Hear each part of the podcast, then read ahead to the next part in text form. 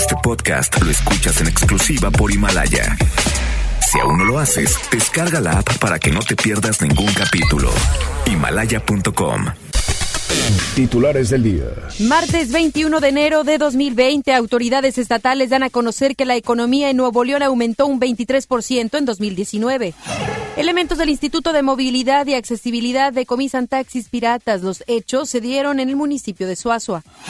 Diputados del Congreso local envían a gobierno estatal correcciones a la ley de movilidad por diversas alteraciones. En información nacional, el gobierno federal da a conocer que hasta el momento suman 18 estados adheridos al Instituto Nacional de Salud para el Bienestar, el INSABI. Integrantes de la caravana migrante aseguran que no se van a rendir a pesar de los enfrentamientos con la Guardia Nacional. Son las 3 de la tarde con dos minutos. Vamos con Judith Medrano. Ella nos presenta los detalles de vialidad. MBS Noticias Monterrey presenta las rutas alternas. Muy buenas tardes, soy Judith Medrano y este es un reporte de MBS Noticias y Ways. En Félix U. Gómez e Isaac Garza, en la colonia obrera, nos reportan semáforos descompuestos. En la avenida Eloy Cavazos y Miguel Hidalgo y Costilla, en el municipio de Guadalupe, nos reportan un accidente vial. Les recordamos que en Calzada del Valle y Río Balsas, en el municipio de San Pedro, se realizan obras. Extreme precauciones. Clima. Temperatura actual 13 grados. Amigo automovilista, le invitamos a utilizar el cinturón de seguridad. Recuerde que este puede salvarle la vida. Que tenga usted una extraordinaria tarde. MBS Noticias Monterrey presentó las rutas alternas. MBS Noticias Monterrey con Ana Gabriela Espinosa. La información presentada de una manera diferente. Iniciamos. Muy buenas tardes, bienvenidos y bienvenidas a este espacio de información. Yo soy Ana Gabriela Espinosa y junto a todo el equipo de MBS Noticias Monterrey y FM Globo 88.1, agradecemos que estén en esta tarde de martes con nosotros. Los invitamos a que se queden los próximos 60 minutos porque tenemos información de lo que ocurre en la localidad a nivel nacional y también estaremos resaltando algunos detalles internacionales. Vamos a arrancar este espacio con la siguiente información. El gobernador del estado, Jaime Rodríguez, dio a conocer que la economía de Nuevo León presentó un incremento del 2.3% durante el año pasado, durante 2019. Deni Leiva con toda la información, el reporte completo y los detalles. ¿Cómo estás, Deni? Muy buenas tardes, Ana Gabriela. Así como lo comentas, como parte de las acciones del gobierno del Estado en materia económica, esta mañana se presentaron los resultados económicos 2019, los cuales fueron presentados por el gobernador Jaime Rodríguez Calderón y el secretario de Economía y Trabajo Estatal, Roberto Rosildi. Te comento que la economía del Estado se incrementó un 2.3% de acuerdo a datos hasta el tercer trimestre del año. Con esto, el 25% del incremento del Producto Interno Bruto a nivel nacional provino de la entidad, gracias al sector manufacturero, que es el más importante en el Estado, y así como a proyectos de inversión extranjera que llegaron a la entidad. Sobre esto escuchamos a Roberto Rosildi. Algunas eh, conclusiones que veíamos eh, en el desarrollo económico de Nuevo León es que tenemos bases sólidas para el crecimiento. La confianza de las empresas, de los que ya están establecidos aquí, se refleja en las expansiones que tenemos. Hay seguridad, hay educación, hay infraestructura, hay eh, capacitación, hay, hay muchas cosas que hacen que las empresas, en lugar de disminuir su operación, la incrementen crecimos en las exportaciones, crecimos en los salarios y productividad del Estado, de los trabajadores de Nuevo León, ganan más y son más productivos. Aunado a esto, las exportaciones dejaron una derrama económica de 43.1 millones de dólares, mientras que en materia laboral se generaron más de 24 mil empleos en 2019, así como también se logró obtener un incremento del 2.4% de los salarios, mientras que la tasa de desempleo se mantuvo en un 3.5%. En este informe también se indicó que ya se está invirtiendo en métodos más limpios para la operación de las empresas en Nuevo León. El gobernador indicó que mañana sostendrá una reunión con autoridades federales para que el Estado se le otorguen diversas atribuciones y pueda tomar acciones inmediatas en favor del tema del cuidado del medio ambiente. Sobre esto escuchamos al gobernador Jaime Rodríguez Calderón. Eh, todas ellas eh, están sujetas a la reglamentación federal. Pero la, la, ley federal evidentemente tiene muy poca supervisión. Y entonces lo que vamos a ver mañana es cómo todos trabajamos de manera conjunta. Y esto es algo creo que lo lograremos. Hay una disposición y hay una gran disposición de los empresarios a ser supervisados y vigilados. y están dispuestos a hacer inversiones importantes en este sentido. Creo que lograremos esto en todas estas pláticas, porque si es necesario trabajar de manera más intensa. No, no basta la ley para bajar la contaminación. Aunado a esta búsqueda de nuevas facultades, el gobernador indicó que se pondrá en orden los montes de la Huasteca, por lo que se buscará a los dueños de la zona para que se proteja ese territorio. De igual manera se espera protección a la zona del municipio de Galeana, la cual había sufrido afectaciones en el hábitat de los perritos de la pradera. Por último, Ana Gabriela, el mandatario estatal, indicó que esto no es un tema de impuestos, por lo que la idea de establecer un impuesto verde no ayudaría a la protección ambiental en la entidad. Volvemos a escuchar al gobernador. No es a través de impuestos o sea, no es a través de impuestos. Yo no creo en que tengamos que poner impuestos para que la gente tenga conciencia. A la gente se le puso un impuesto predial y 50% de los ciudadanos de este país o más no pagan el impuesto predial. A la gente se le pone un impuesto de no sé qué y la gente busca cómo no pagarlo. Lo que tenemos que hacer es obligar al ciudadano con la ley para que cumpla y cuide su entorno. Ana Gabriela, así las cosas con el gobierno del Estado, seguiremos muy al pendiente de más información. Muchísimas gracias, Denny. Buenas tardes. Tras un operativo, el recién creado Instituto de Movilidad y Accesibilidad decomisó ayer 10 taxis piratas, presuntamente de la CTM. El titular del instituto, Noé Chávez, dijo que choferes de alquiler que son parte de la Confederación de Trabajadores de México, la CTM, arribaron a una base croquista ubicada en la estación del Metro Hospital para apoderarse de ella a la fuerza, por lo cual tuvieron que intervenir. Explicó que al no conseguir apoderarse de la base, los taxistas de la CTM se movilizaron a Suazua, pero con taxis irregulares. El funcionario detalló que con el apoyo de grúas, de elementos de fuerza civil e inspectores del Instituto de Movilidad, fueron retenidos 10 taxis irregulares y trasladados a las instalaciones de la dependencia estatal. Agregó que durante el operativo no hubo personas detenidas. El Congreso local envió el pasado viernes al Ejecutivo Estatal la fe de erratas sobre la ley de movilidad para la corrección de 11 artículos. El presidente de la Comisión de Coordinación y Régimen Interno, Carlos de la Fuente, dijo que esperan que el Ejecutivo publique en el periódico oficial a la brevedad las correcciones. Entre los ajustes está eliminar que el Instituto de Movilidad y Accesibilidad deba ser ratificado por las dos terceras partes del Congreso que los operadores se capaciten anualmente, que los permisos de emergencia sean indefinidos y que la suspensión de la licencia de conducir sea de inmediato por un año. En el municipio de Monterrey se dio el banderazo inicial a la construcción de la obra Sendero Seguro. Vamos con Giselle Cantú porque ella estuvo ahí en ese evento y nos tiene todos los detalles. ¿Cómo estás, Giselle? Adelante. Gracias, Ana Gabriela. Muy buenas tardes. Y para brindar una accesibilidad más segura a los vecinos de la colonia TOC, autoridades del municipio de Monterrey dieron inicio a los trabajos de construcción de un sendero seguro. Te comento que el alcalde Adrián de la Garza Santos encabezó el arranque de la obra, cuya inversión es de 2.3 millones de pesos. El proyecto consiste en la demolición de las escalinatas existentes para la construcción de las nuevas que incluirán barandales metálicos. Además, se instalarán luminarias para exteriores. Escuchemos lo que nos comentó al respecto el alcalde Adrián de la Garza Santos. Colonias de Monterrey que están asentadas en, las, partes altas, que incluso no se puede accesar con vehículo, se requiere la construcción de escalinatas senderos seguros, como lo hemos eh, estado haciendo tanto en el norte de la ciudad como en el sur de la ciudad, que están estas partes de asentamiento de colonias. Eh, pues es muy importante para los vecinos poder tener la tranquilidad y la seguridad de que van a salir a un sendero seguro, un sendero que esté iluminado, un sendero que eh, se pueda eh, caminar de forma normal y habitual, de que va, a tener barandales, vamos a hacer la continuación de la calle en el lugar donde estamos. en fin, es una obra que nos estaban pidiendo ya desde hace algún tiempo estos vecinos de la colonia Croc. El municipio informó que los trabajos tendrán una duración de aproximadamente cinco meses, con los cuales beneficiarán a más de 500 familias. Agregó que próximamente llevarán este tipo de obras a más colonias de la ciudad como San Ángel Sur y Genaro Vázquez.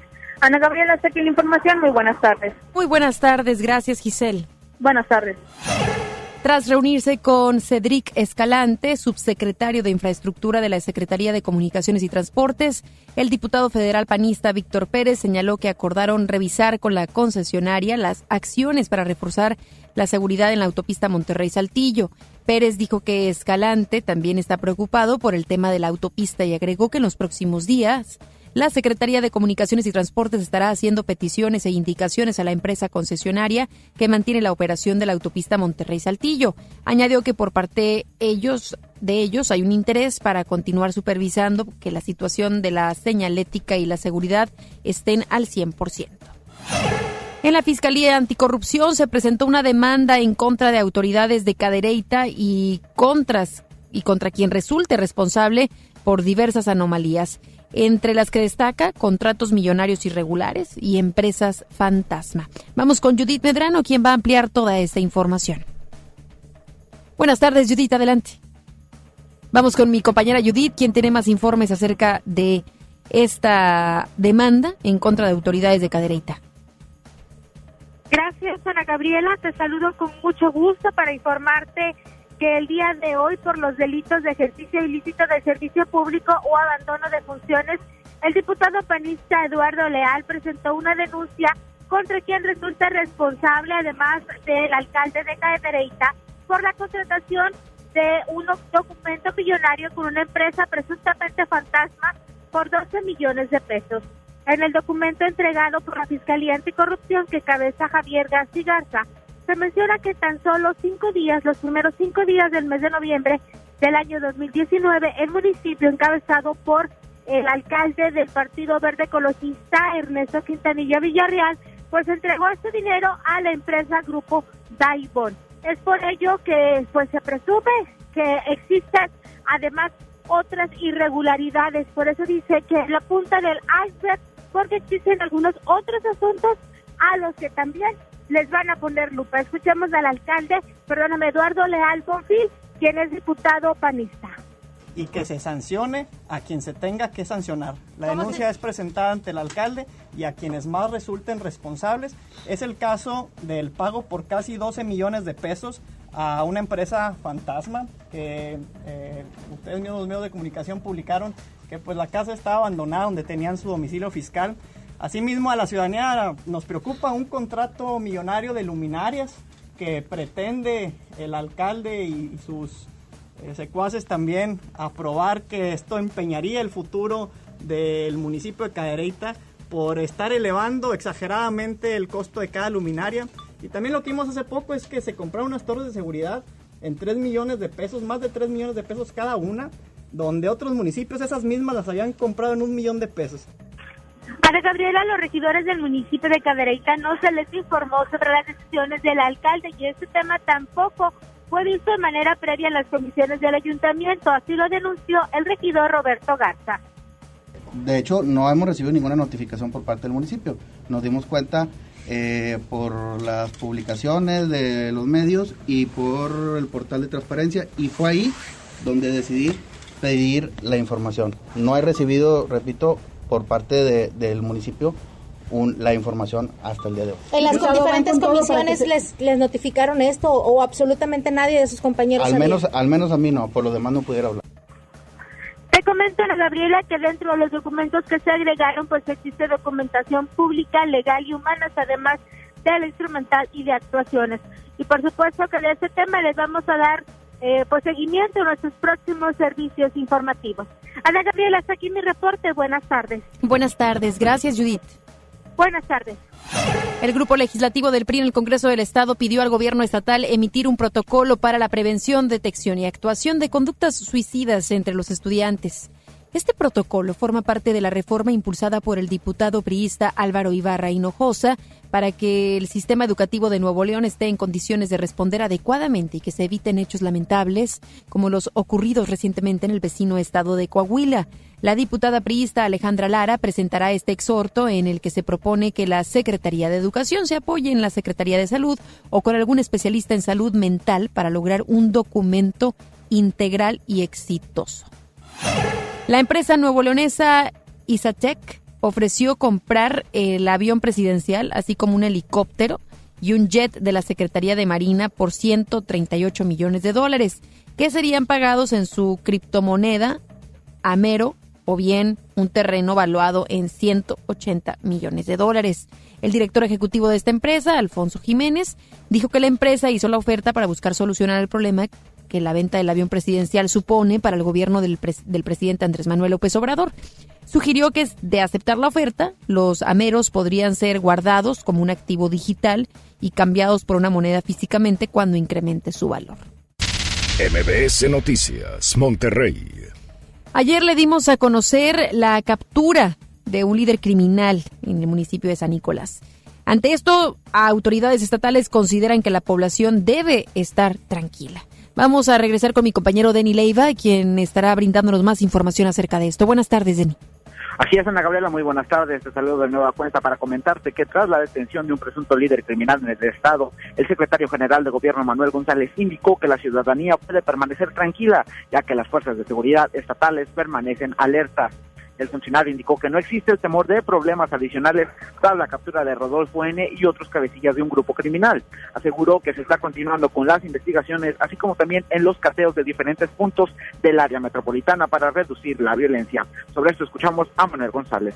Existen desde ayer acciones de cateos en varias partes de la ciudad que tienen que ver todas con un dispositivo especial que está contrarrestando todo esto. Todo tiene que ver con todo un dispositivo alrededor de, los acontecimientos recientes. Vamos a apretar muy fuerte. Todas estas medidas las está tomando el Gabinete de Seguridad. El Estado siempre está preparado para todo esto y continúa ahora con mayor fuerza, preparado para dar frente a todos estos asuntos.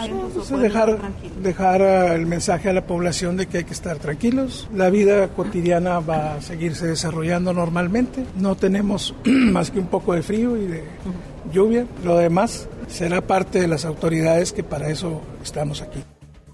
Ana Gabriela, y horas más tarde a estas declaraciones, elementos de la Agencia Estatal de Investigaciones catearon una plaza en la avenida Garibaldi entre las avenidas 5 y 15 de mayo en el centro de la ciudad, dado que se presume la venta de vestimenta táctica a miembros de un grupo de la delincuencia organizada. Aunado a estas acciones estatales, también se está trabajando en cinco puntos de acuerdos tomados tras la reunión del pasado viernes del Operativo Noreste, el cual está a cargo de los gobiernos de Nuevo León, Coahuila y Tamaulipas. Actualmente se está preparando la homologación de la comunicación, así como de las leyes, para que las tres entidades tengan a su disposición la misma información con respecto a cualquier hecho de violencia. Esto con la finalidad de actuar de una manera mucho más coordinada. Volvemos a escuchar al secretario general de Gobierno.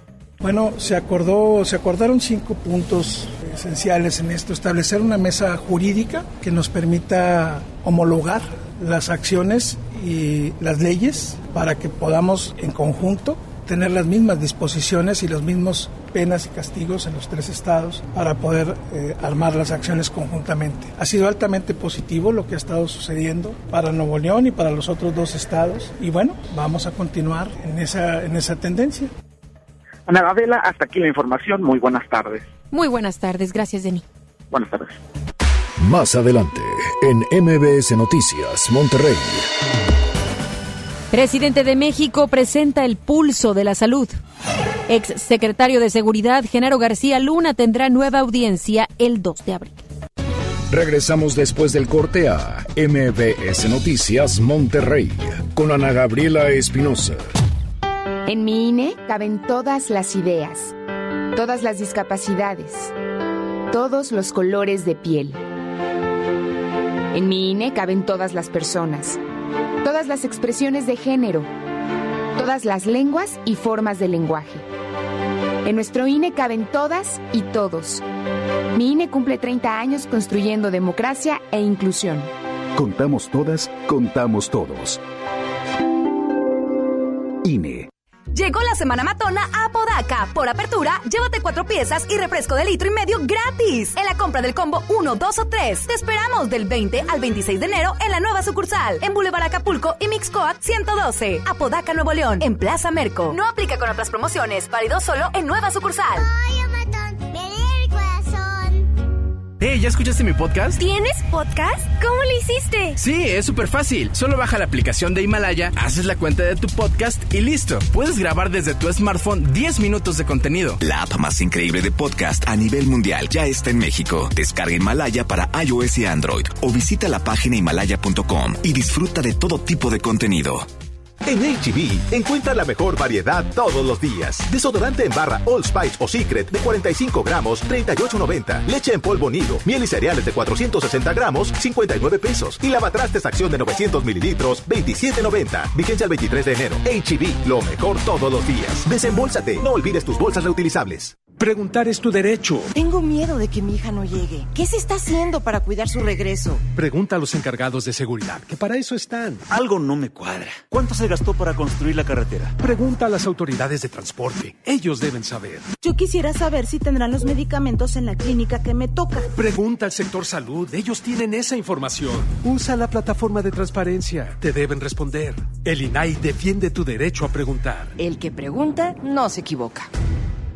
A todos nos ha pasado. Tenemos dudas. Necesitamos respuestas. En la línea de la vida de Conadic te informamos sobre adicciones y consecuencias. También te orientamos en caso de crisis emocional por el uso de sustancias. Y si te preocupa que alguien pueda engancharse, te asesoramos. Llama al 800-911-2000 cualquier día, a cualquier hora. Juntos por la paz. Estrategia Nacional para la Prevención de las Adicciones. Gobierno de México. Regresamos con más información. MBS Noticias Monterrey con Ana Gabriela Espinosa. Información nacional. ¿A qué tema, no? El del Insabi y la incertidumbre, el miedo de varias personas, muchas dudas todavía que hay que resolver. Pues esta mañana autoridades federales hablaron precisamente del Instituto de Salud del Bienestar y del Pulso de la Salud. Rocío Méndez nos tiene más detalles. ¿Cómo estás, Rocío? Adelante. Así es, Ana Gabriela. Gracias. Buenas tardes. El gobierno de México anunció que 18 entidades del país ya se han adherido al nuevo sistema de salud. Los estados que aún no dan entrada al Instituto de Salud para el Bienestar, el INSABI, tienen hasta el 31 de enero como plazo de ley para decidir. En este marco, el presidente Andrés Manuel López Obrador aseguró que continuará la transferencia de los 103 mil millones de pesos designados en este año al ramo 33 para que las 32 entidades del país puedan dar servicio médico y medicinas. Escuchemos al subsecretario de Prevención y Promoción de la Salud, Hugo López Gatel, y al primer mandatario del país. Tenemos hasta ahora 18 estados cuyos gobernadores formalmente se han adherido a el nuevo modelo de salud. Tenemos 14 que están en proceso. Si no se adhieren con este sistema INS Bienestar ubicados en las zonas más pobres del país, iniciaríamos en donde los gobiernos estatales no acepten aplicar el plan de salud, porque tenemos que ser respetuosos de la Constitución y de la ley, es garantizar atención médica y medicamentos gratuitos en todos los niveles de atención, todo lo que se requiera. Trátese de la enfermedad de que se trate cueste lo que cueste. También se presentaron los avances de la basificación del personal médico y profesionales de la enfermería en el país. Estamos comprometidos con la justicia social y la justicia laboral. Es personal sustantivo tanto en el área médica como en el área paramédica como en el área administrativa. Un total de 86.368 trabajadoras y trabajadores van a ser basificados. En los cinco años que nos quedan, un quinto de la población trabajadora será basificada o regularizada a lo largo de cada año. En la antigüedad, la capacidad, la responsabilidad y lealtad institucional y serán considerados para basificación. En el primer año, 2020, más de 17 mil trabajadoras y trabajadores serán regularizados por el Instituto de Salud para el Bienestar. Cada martes el Gobierno de México presentará avances de la puesta en marcha del nuevo sistema de salud. Le vamos a llamar, porque así lo decidieron los médicos, el pulso de la salud. Yo era partidario de, de quién es quién en la salud, pero ellos defendieron el punto y me mayoritearon. Y va a ser el pulso de la salud. Es el reporte al momento. Elementos de la Guardia Nacional repelieron ayer con gases lacrimógenos el ingreso a México de unos 4.000 migrantes de la caravana que partió de Honduras el pasado miércoles. En respuesta, algunos centroamericanos lanzaron piedras que eran regresadas por los agentes. Varios menores y adultos resultaron con lesiones e intoxicados. Cabe recordar que estos hechos se dieron luego de que el gobierno federal les diera la negativa de transitar por el país con el fin de llegar a territorio norteamericano. El Instituto Nacional de Migración informó que unos 400 migrantes que lograron evadir las autoridades y avanzar hasta un poblado cercano fueron detenidos para ser devueltos a su país de origen. Ante estos hechos, Eh, ante estos hechos, la Secretaría de Gobernación y su secretaria Olga Sánchez Cordero aseguraron que la Guardia Nacional solamente cumplió con ordenar la situación y agregó que no hubo ningún incidente. Por su parte, el canciller Marcelo Ebrard recordó que México fue uno de los primeros países en firmar el pacto de Marrakech en materia de migración, mismo que obliga a los países a garantizar que la migración sea segura, ordenada y regular. ¿Qué ganas con una confrontación de esas? En primer lugar, es un error estratégico porque pierdes toda la opinión pública de México. Nosotros somos un país naturalmente, históricamente, proclive a proteger a los migrantes. Somos un país de asilo, somos un país de refugio. ¿Qué necesidad tienes de venir a nuestro país cuando se te está ofreciendo refugio, el permiso de trabajo, eh, el respaldo que necesites, asistencia médica si necesitas, a hacer eso, a hacer violencia? Pues eso no le ayuda a la causa migrante. Es una situación muy delicada y que debiese de ser tratada y con pinzas por parte de la autoridad federal y estatal. Sabemos además el pendientote que tenemos con Estados Unidos, de cómo es que Trump exigió a la autoridad mexicana a que estuviera pendiente de que centroamericanos no estuvieran cruzando hacia su país, que sería responsabilidad de México, que México tenía que retenerlos. Pero ahí el cuento ya se puso totalmente negativo y de manera desagradable. ¿Por qué? Porque inclusive ya las autoridades están repeliendo. Ayer no sé si usted tuvo oportunidad de ver las imágenes de cómo con gases lacrimógenos los elementos de la Guardia Nacional estuvieron rociando en los 4.000 migrantes de esta caravana que partió de Honduras la pasada semana, la mitad de semana, eh, el miércoles. Es una realidad que la autoridad tiene que estar tomando con seriedad y que también se espere, por supuesto, que sea un tema muy polémico, y que muchas instancias, instituciones, mexicanos, derechos humanos va a estar tras esta temática. Es decir, están bajo la lupa y que no sean ocurrencias las que estén llevando a cabo. Y es que son imágenes que, déjeme le digo, para mí no son México. En otros años no sucedía esto. No veíamos esta esta eh, cierto de, violencia por parte de la autoridad mexicana, de la Guardia Nacional en este caso, tratando de agredir a los propios centroamericanos, a los migrantes. Hay un tema muy sensible.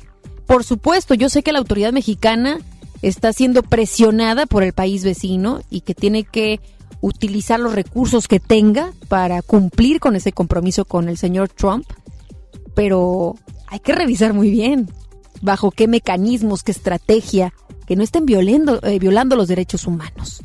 Y que se cumpla, por supuesto, con todo lo acordado desde hace años atrás, porque es una situación que se puede agravar. Más bien ya se está agravando. Estas imágenes en donde vemos cómo la gente está corriendo por sus vidas, literalmente, porque pues, la autoridad está intentando detenerlos. Y le digo, son imágenes que no corresponden a mi México no, no son imágenes que, que le den un sentido de esperanza al ser humano cuando intenta pasar por México. Insisto, sí, el compromiso es grande con Estados Unidos, pero si ya se les va a salir de las manos, pues entonces tienen que pensar en otro tipo de estrategia. Yo veo a elementos de la Guardia Nacional tratando de, eh, de provocar, por supuesto, que no, no pasen hacia más adelante, pero se les va de las manos. Inclusive no se ve una cantidad importante de elementos y solamente vemos cómo es que llegan a, a repeler con el, con el gas lacrimógeno. Por eso es que debiésemos de reconsiderar, por ejemplo, las mismas palabras de la secretaria de Gobernación, quien dice que solamente cumplieron con ordenar la situación y que no hubo ningún incidente. Bueno, incidente, eh, ¿cómo lo puede catalogar? ¿Cómo lo describe? la señora Olga Sánchez Cordero, porque yo lo que veo en imágenes es pues una situación de riesgo en donde la gente está corriendo, hay niños, hay jóvenes, hay adultos y, vemos cómo la autoridad se acerca a estos. Sí preocupa y debería de ocupar a las autoridades federales en, que tengan bien establecida la estrategia. Pareciera ser que están trabajando al día por día. Ya sabían, ya sabía la autoridad federal que venía la caravana. Ya está, ya anualmente sabemos esta caravana se, se lleva a cabo. Y, ver imágenes donde inclusive traen a niños en, en brazos niños de no más de cinco meses, siete meses, eh, pues sí que a uno le puede molestar y, y sí debiésemos de reflexionar qué se está haciendo. Y la Guardia Nacional, recordemos, su función no era esa. No, primordialmente no era el atender la problemática de migración. E insisto, se le está de verdad desbordando la problemática a la autoridad federal. Y si no, así como lo de salud, también ya, ya pasaron al tope. Bueno, lo mismo está pasando con migración. Así es que esperemos a, a ver qué sucede en estos próximos días y también ver qué instancias en pro de los derechos humanos hablen acerca de esto. Estaremos muy pendientes. Y el diputado perredista Antonio Ortega Martínez anunció que han procedido al menos 60 amparos contra el gobierno federal por el desabasto de medicamentos y esta semana se pedirá el reembolso para los padres que se han visto obligados a pagar de su bolsillo.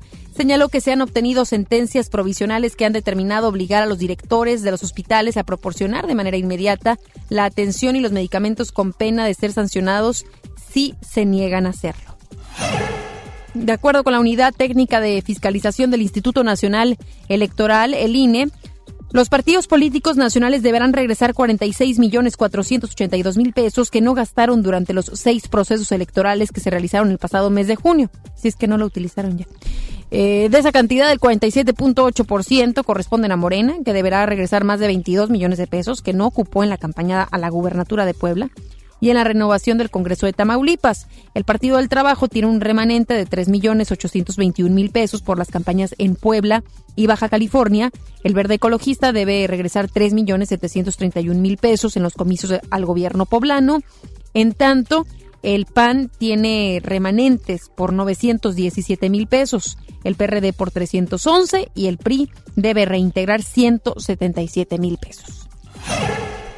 La Secretaría de Gobernación afirmó que ayer quedó restablecido el sistema de impresión de la clave única de registro de población, el CURP. Lo anterior luego de que en los últimos días se reportaron fallas en el sistema de impresión de la CURP a través del portal de registro nacional de población, eh, RENAPO. Esto ocasionó desinformación, quejas de personas que no pudieron obtener su CURP vía Internet, así como la saturación del módulo RENAPO ubicado en la Ciudad de México. A través de sus redes sociales, la CEGOV informó que el Registro Nacional de Población restableció al 100% el sistema de impresión de la CURP y agradeció la comprensión de los mexicanos por los inconvenientes. En los últimos cuatro años, el interés por conocer la información que maneja el gobierno federal vía transparencia se ha incrementado más del 97% mientras que en el mismo periodo la inconformidad de los ciudadanos con las respuestas que reciben ha aumentado más de 139%. Entre 2015 y 2019, las solicitudes de información e instancias de gobierno aumentaron de 138 mil a 272 mil, que implica un crecimiento del 97%. Por otro lado, los recursos de revisión, que son los medios por los que esos eh, peticionarios se inconforman con las respuestas que reciben, pasaron de 6 mil a 16 mil. Es decir, registró un incremento de 139%. El cierre del año pasado, el Instituto Nacional de Transparencia, Acceso a la Información y Protección de Datos Personales en el INAI registró en, en trámite 3.952 recursos. El alcalde del municipio de Fresnillo, en Zacatecas, el morenista Saúl Monreal, quiere rifar una camioneta blindada. Pues ya todos vamos a rifar, ya todos quieren rifar. Pues cómo no, ¿verdad? Si el mismo mandatario federal quiere rifar el avión presidencial, pues qué ejemplo le está brindando a todos los demás. El municipio busca vender 2.000 boletos a 500 pesos cada uno. Esta camioneta que fue adquirida por el anterior gobierno en 2 millones de pesos se puso a la venta desde octubre del 2018, sin embargo nadie se ha interesado. Cabe recordar que a nivel federal, el presidente Andrés Manuel López Obrador ha señalado que está dispuesto a rifar el avión presidencial con 6 millones de boletos a 500 pesos cada uno. El exsecretario de Seguridad Pública, Genaro García Luna, compareció esta mañana en un juzgado de Brooklyn, Nueva York. Al salir de la audiencia, César de Castro, abogado de oficio de Genaro Garza Luna, aseguró que no están negociando un acuerdo de culpabilidad con el gobierno de Estados Unidos ni están interesados en ello. Agregó que al exfuncionario le cortaron el acceso al sistema financiero mexicano y por eso no ha podido contratar abogado. El abogado de oficio indicó que en Texas García Luna estuvo en aislamiento y que ha tenido muy poco contacto con su familia. Informó que los fiscales aseguraron tener toneladas de evidencia contra García Luna, por lo que el juez Brian Cogan fijó nueva audiencia para el 2 de abril para que se revisen todas las pruebas. La agrupación religiosa Los Legionarios de Cristo pidió perdón a las víctimas y sus familias al subrayar sentirse avergonzada por los abusos sexuales cometidos por el ex sacerdote Fernando Martínez, por la negligencia de la congregación en la gestión de las denuncias y por falta de un trato adecuado a los afectados. A través de un comunicado, la agrupación religiosa señaló que sus miembros que han sido mencionados en este contexto aseguran plena colaboración con la indagatoria. Los espectáculos con Ramiro Cantú. Muy buenas tardes, Ramiro. ¿Cómo estás? Adelante con la información. Gracias. Vamos con la información de los espectáculos. Bueno, Araceli Arámbula está estrenando romance e incluso también, pues no hay señales de Luis Miguel con respecto a recibir pensión alimenticia para sus hijos. Vamos a escucharla. Eso lo sacaron porque, porque en el aeropuerto me preguntaron algo y yo dije, pregúntenle a él. Entonces ellos fueron a preguntarle al abogado y de ahí sacaron conclusiones, eh, pero erróneas, que no tienen nada que ver, porque no hay absolutamente nada de cierto en todas las, las cantidades y las cosas que dicen. Eso está muy aparte de mi vida, yo no lo manejo, lo ve mi gente. Pues sí, sí estoy enamorada, muy enamorada. Estoy contenta, estoy con el corazón lleno y estoy disfrutando de todo. Este 2020 empezó con, con toda la mejor energía, con todo el amor. Nos da gusto saber que Araceli Arámbula pues está muy enamorada y ya pronto vendrá a Monterrey. Ya tenemos la oportunidad de entrevistarla, a ver qué más nos cuenta la famosa Chule, aunque no le gusta que le digan Chule. Vamos a cambiar de información, ¿les parece? Y bueno, Yuri fue abordada en el aeropuerto de la Ciudad de México. Sabemos que nuestra madrina de FM Globo, pues ya, ¿qué creen? Va a haber bioserie, porque muchos nada más dicen, sí, estoy pensando, tengo plan. No, va a haber bioserie de Yuri. Esperemos que incluya también FM Globo dentro de la bioserie. Así que vamos a escuchar quién podría ser, quién interpretaría, qué planes hay con esto. Ya terminamos, ya la terminamos. Ya está la actriz por ahí que... Todavía no, todavía no vamos a esa parte. Todavía no vamos a esa parte, este, porque ha habido cambios en, en, la, en la empresa donde firmé mi contrato, ha habido cambios. Pero vamos a ver cómo, cómo ellos, ya no depende de mí, ya depende de ellos. Ellos tienen otra bioserie también con otro artista. Entonces, como que están viendo cuál sacan primero. No, todavía no estamos en esa parte. Todavía no estamos en la parte de elegir a los actores. Ya en su momento yo les diré, pero todavía no estamos en esa parte. Bueno, pues estaremos pendientes de la jarocha. 5 de la tarde, mucha más información de los famosos a través de FM Globo en contacto. Muchísimas gracias, Ramiro, muchas gracias.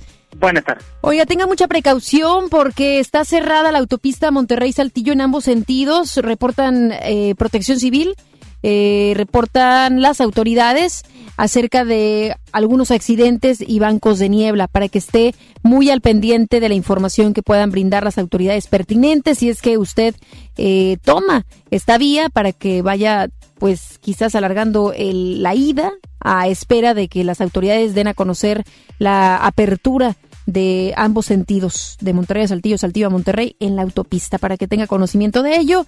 Y en Reynosa están reportando situación de riesgo en, las, en, la, cercanía del puente Ansaldúas, para que tengan mucha precaución también, si es que va a tomar carretera o va para allá, quizás va tanto a Reynosa o quizás ya va hacia Estados Unidos, para que lo tome en consideración. Vamos a ir a una pausa, ya regresamos con más. Regresamos después del corte a MBS Noticias Monterrey con Ana Gabriela Espinosa. ¿Te perdiste tu programa favorito? Entra ahora a himalaya.com o descarga la app Himalaya y escucha el podcast para que no te pierdas ningún detalle. Himalaya tiene los mejores podcasts de nuestros programas. Entra ahora y escucha todo lo que sucede en cabina y no te pierdas ningún detalle. La app Himalaya es la mejor opción para escuchar y descargar podcast. Hola, ¿ya tienes una respuesta? ¿Ya sabes quién cree en ti? Soy Mariana Treviño y hoy vengo a decirte que en FAMSA creemos en ti. Creemos que mereces lo mejor. Por eso te ofrecemos los mejores precios y un crédito a tu medida. En FAMSA trabajamos para que tú y tu familia puedan lograr sus metas y creer que es posible. Ahora ya lo sabes. FAMSA cree en ti. Ven a los martes y miércoles del campo de Soriana Hiper y Super. Lleva las manzanas Red, Golden o Gala a granel a solo 21.80 el kilo y el limón cono sin semilla y la zanahoria a solo 6.80 el kilo. Martes y miércoles del campo de Soriana Hiper y Super. Hasta enero 22. Aplican restricciones. José Luis Rodríguez el Puma está de regreso. 5 de febrero, 9 de la noche, Arena Monterrey. Culpable soy yo. Boletos en superboletos.com.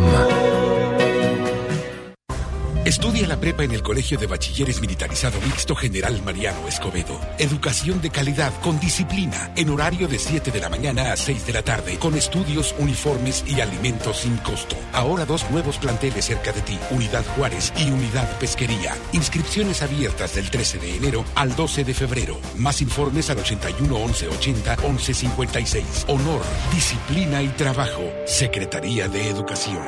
Gobierno del Estado de Nuevo León. Una cosa es salir de fiesta. Otra cosa es salir de urgencias. Una cosa es querer levantarse. Otra cosa es no poder levantarse. Una cosa es que te lata por alguien. Otra cosa es morir por nada. Las drogas te llevan al peor lugar. Hay otro camino. Te ayudamos a encontrarlo. 800-911-2000. Escuchemos primero. Estrategia Nacional para la Prevención de las Adicciones. Secretaría de Gobernación. Gobierno de México. En la Cámara de Diputados trabajamos en favor de las mujeres. Por eso legislamos para que tengamos igual representación en la toma de decisiones públicas, no suframos discriminación laboral y nuestro salario sea igual al de los hombres por el mismo trabajo. Recibamos justicia en caso de acoso en Internet y agresiones físicas. Y tengamos licencia de maternidad en caso de adopción y atenciones responsables en el embarazo. Las y los diputados trabajamos para que la violencia contra las mujeres se castigue y nuestros derechos se hagan realidad. Cámara de Diputados. Legislatura de la Paridad de Género. Usted escucha MBS Noticias Monterrey con Ana Gabriela Espinosa. Información internacional. Si los republicanos logran sus objetivos de que el presidente de Estados Unidos, Donald Trump, logre eludir los cargos de abuso de poder y obstrucción al Congreso, el juicio político que se abrió hoy en el Senado contra el mandatario podría cerrarse solo en dos semanas. Si esto pasa, sería el juicio político más rápido de la historia. El juicio a Bill Clinton en 1999 se extendió por cinco semanas y el de Andrew Johnson en 1868 tres meses.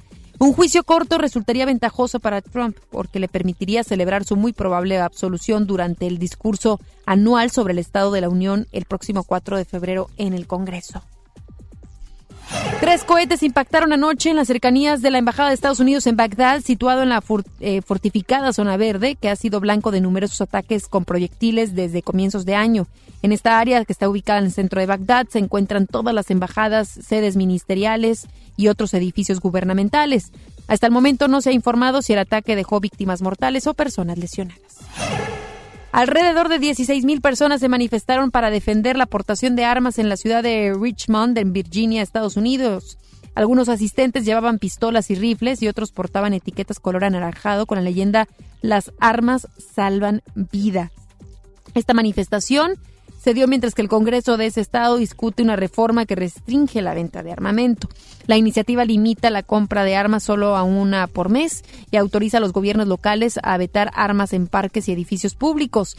En este contexto, el presidente de Estados Unidos, Donald Trump, expresó su apoyo a la manifestación de ayer. La Comisión de Salud Pública de la ciudad china de Wuhan anunció que un hombre de 89 años de edad fue la cuarta víctima fatal del nuevo virus que provocó un brote de neumonía y que se propaga por ese país. El hombre perdió la vida el pasado domingo tras experimentar dificultades para respirar y recibir tratamiento médico en Wuhan, ciudad donde el nuevo virus fue descubierto y ya afectó a más de 200 personas. Cabe destacar que ayer un equipo de expertos del gobierno chino confirmó la transmisión entre humanos de un nuevo coronavirus, lo que aumenta las probabilidades de que se propague más rápida y extensamente. Y por cierto, se acerca, se acerca este virus acá al continente americano porque una persona que viajó desde China fue diagnosticada en Seattle con el coronavirus de Wuhan. Así lo dijo el martes un portavoz de los Centros para el Control y la Prevención de Enfermedades de Estados Unidos. The Washington Post indicó que la persona se encuentra bastante enferma tras haber viajado recientemente a la ciudad china de Wuhan.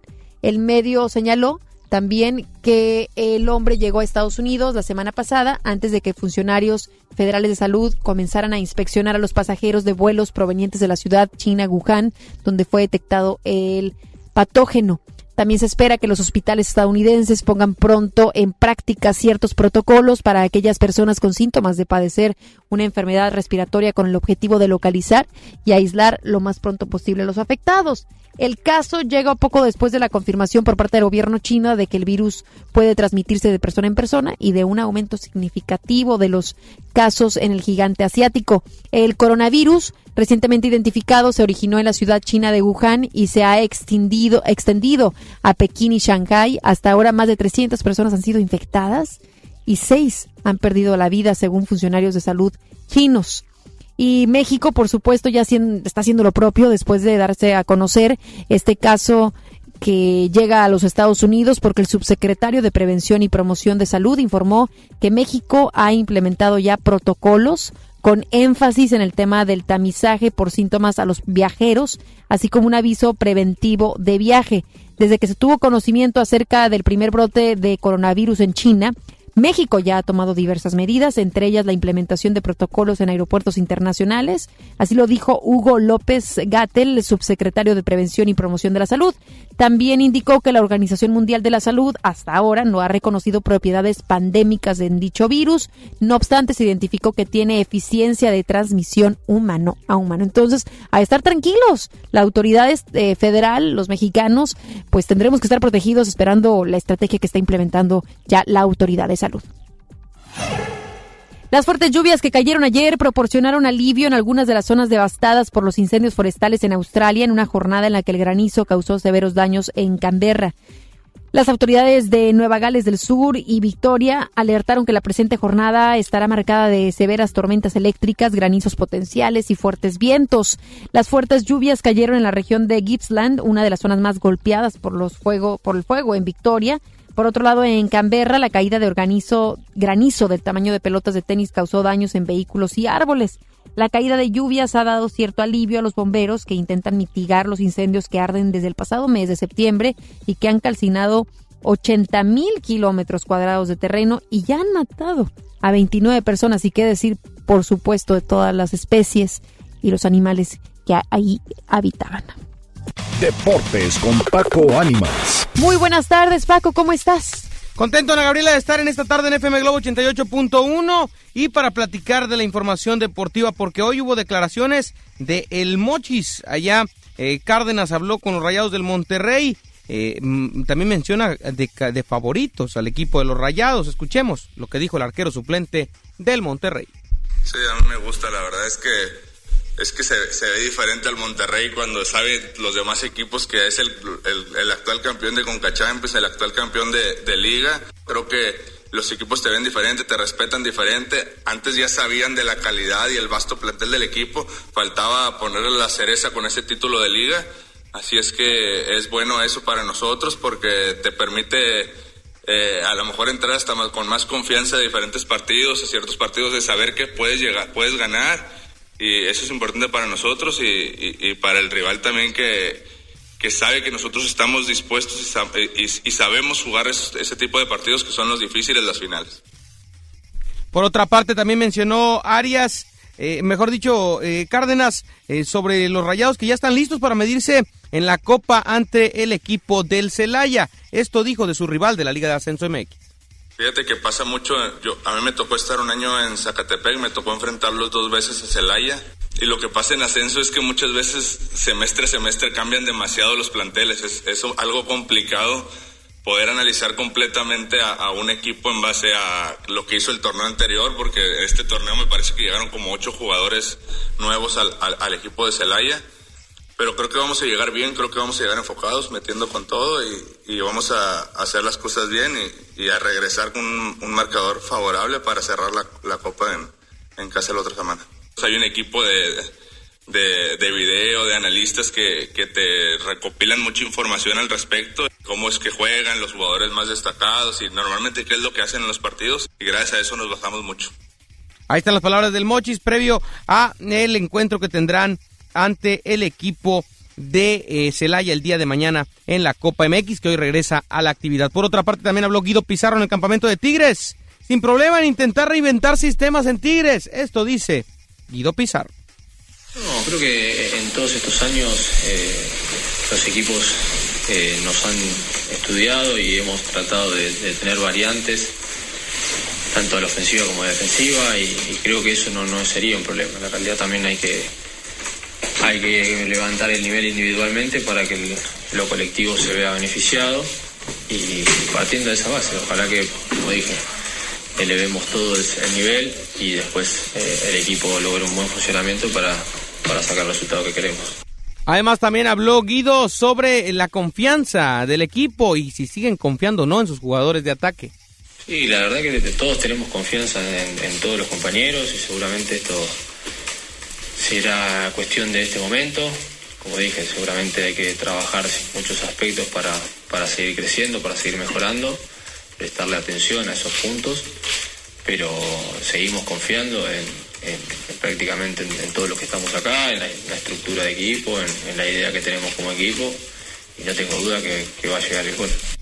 Las cinco bajas con las que arrancó la semana Tigres continúan trabajando por separado. Hablo de André Pierre Guignac, Jorgen Damm, el mismo eh, Quiñones, eh, acompañado también de Rafa Carioca y eh, un elemento más de Tigres que todavía no podrán pues ver actividad. No sabremos si estarán listos para el fin de semana. Es lo que tenemos en la información deportiva. Que tengan excelente tarde. Hasta aquí los deportes en FM Globo. Muchísimas gracias, Paco. Hasta la próxima. Arroba Paco Ánimas en su Twitter, así lo puede buscar y por supuesto pendiente de toda la información que él pueda proporcionar a través de sus redes sociales.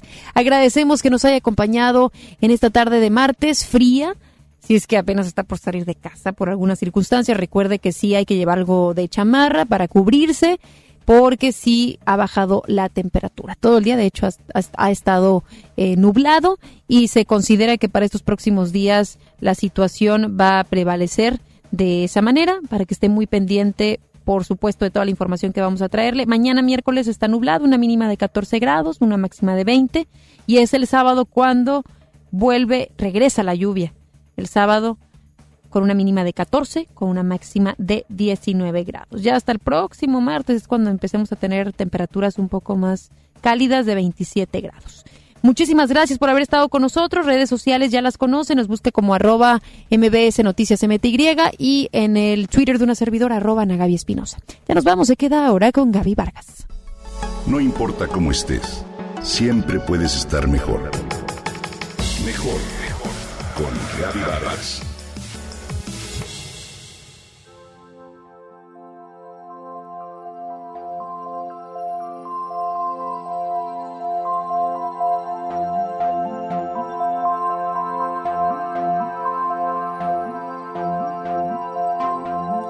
¿Cuántas veces nos hemos sentido tristes o enfadados y acudimos sin saber a la música como una energía especial que nos ayuda a sentirnos mejor, a desahogarnos o quizá a relajarnos?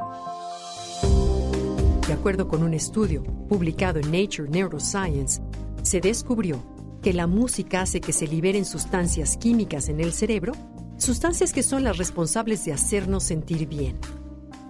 Sí, la música eleva nuestra vibración, pero también la puede bajar. Es un canal a través del cual podemos expresar toda clase de sentimientos y emociones, tanto positivas como negativas. Como sabemos, existen gran variedad de géneros musicales. Unos incrementan nuestra vibración, pero otros definitivamente la merman. Y claro, la música que escuchamos y escogemos es un claro reflejo de lo que vivimos, de cómo nos sentimos en ese momento y por supuesto de qué clase de pensamientos tenemos. Así que es importante tener cuidado con lo que elegimos si nos sentimos agobiados o apachurrados. ¿Qué característica debe tener la música de alta vibración? Muy simple. Debe ser monótona y continua, rica en armónicos o sobretonos. Los instrumentos hindúes como el sitar, por ejemplo, resuenan con nuestro organismo y ayudan a sanar gracias a sus inmunomoduladores. Así, la música que contribuye a mantenernos en un estado de armonía o alta vibración es la clásica, la New Age o meditativa, la instrumental, los sonidos de la naturaleza, la música celta y los mantras, entre otros. Cuando la música que escuchamos es armoniosa, nos hace sentir relajados, contentos y ayuda a conectarnos con nuestro yo interno. La música es vibración y cuando ésta es positiva, se convierte en un excelente medio de comunicación. De acuerdo con un estudio realizado en la Universidad de Complutense, la música tiene mayor capacidad para provocar emociones intensas, incluso más que la pintura. El estado afectivo que puede producir escuchar música es más intenso que el provocado por la contemplación de una pintura, explica Javier Campos Bueno, investigador de la Facultad de Psicología de la UCM, Universidad Complutense de Madrid, y uno de los autores del trabajo. Por eso, el efecto de la música ha sido utilizado como instrumento de terapia común y efectivo. En el ámbito educativo, por ejemplo, la música ayuda a las neuronas y a conectarse y por eso es perfectamente capaz de ayudar en la memoria de contenidos pedagógicos, poemas o canciones. A, E, H, I, J, K, L, M, N. En dislexia, la música coadyuva a conservar el ritmo, a unir adecuadamente las palabras y mejorar la lectura y comprensión. En lo emocional, es claro ayudante en la disminución del estrés, pero también asiste especialmente en el paso para momentos difíciles o duelos. Tiempos en los que se sugiere elegir ritmos animados y dinámicos. Se cree también que las personas que se dedican a la música encuentran en ella un lugar especial para relajarse. Y quienes aprenden a tocar un instrumento, por lo general, son personas que respetan las normas y el orden, incluso en las calles. En la salud, la música puede ayudar a disminuir el dolor, en especial la artrosis o la artritis, así como episodios de migraña o dolores de cabeza recurrentes. Puede aumentar la inmunidad a través de la secreción hormonal, incrementar la concentración e incluso la coordinación motora del organismo. ¿A ti qué música te gusta escuchar?